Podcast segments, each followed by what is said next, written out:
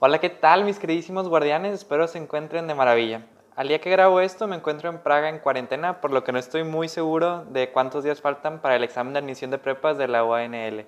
Me parece que es el 11 de julio, por lo que faltarían 26 días, pero no sé cómo vaya a estar el meter a 60 personas a un salón en plena pandemia. Si alguien sabe, dígame porfa por Instagram, mi arroba es ángelescamilla rdz. Ahora, falta menos de un mes pero yo sé que a partir de hace no muchos están poniendo las pilas para estudiar para ese examen que, más que importarles mucho, que sí, les estresa bastante.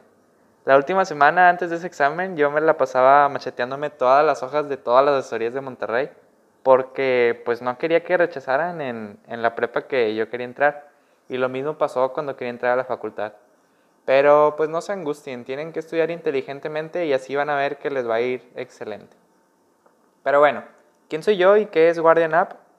Bueno, Guardian App ya no existe tal como tal, pero luego les platico. Yo me llamo Ángel y hace cuatro años saqué en conjunto con un crack en ingeniería y computación llamado Lalo una página web que consiste en una serie de preguntas de ciencias sociales, naturales, español y habilidad verbal que saqué de la antología de material del que estudié para mi examen de admisión al CIDEP y pues más material que me dieron mis, mis compañeros.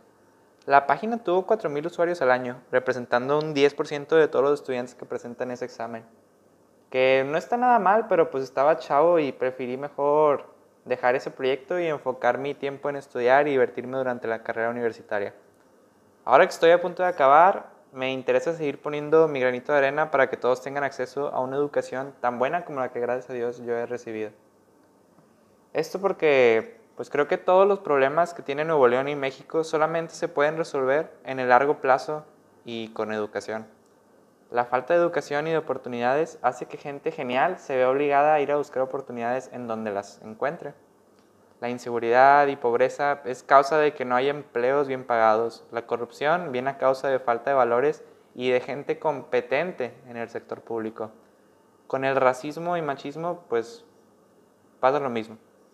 Ya aprendí que no hay que ser tan optimista desde el principio, pero si puedo impactar a un 10% de la gente joven que se ponga retos y cumpla lo que se propone y pues que corrija a las personas que le hacen daño a nuestra sociedad, para mí eso va a ser suficiente para que en 20 años no me tengan que preocupar si mi hija o hijo regresará a casa con vida.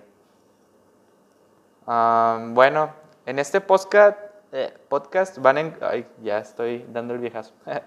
en este podcast van a encontrar algunas audioguías para sus exámenes más importantes y estaré subiendo ideas y pláticas que les puedan ser útiles en su vida. En la descripción les dejo el link de la página web en donde van a poder practicar con preguntas que quizá vengan en su examen de admisión. Y unas audioguías que hice hace ya un buen tiempo, pero espero irlas modernizando porque en cualquier momento puede que me las tumben de YouTube y pues sí, para que tengan de eh, otra forma distinta de poder estudiar. Bueno, cuídense, les quiero mucho, hablamos luego, paz.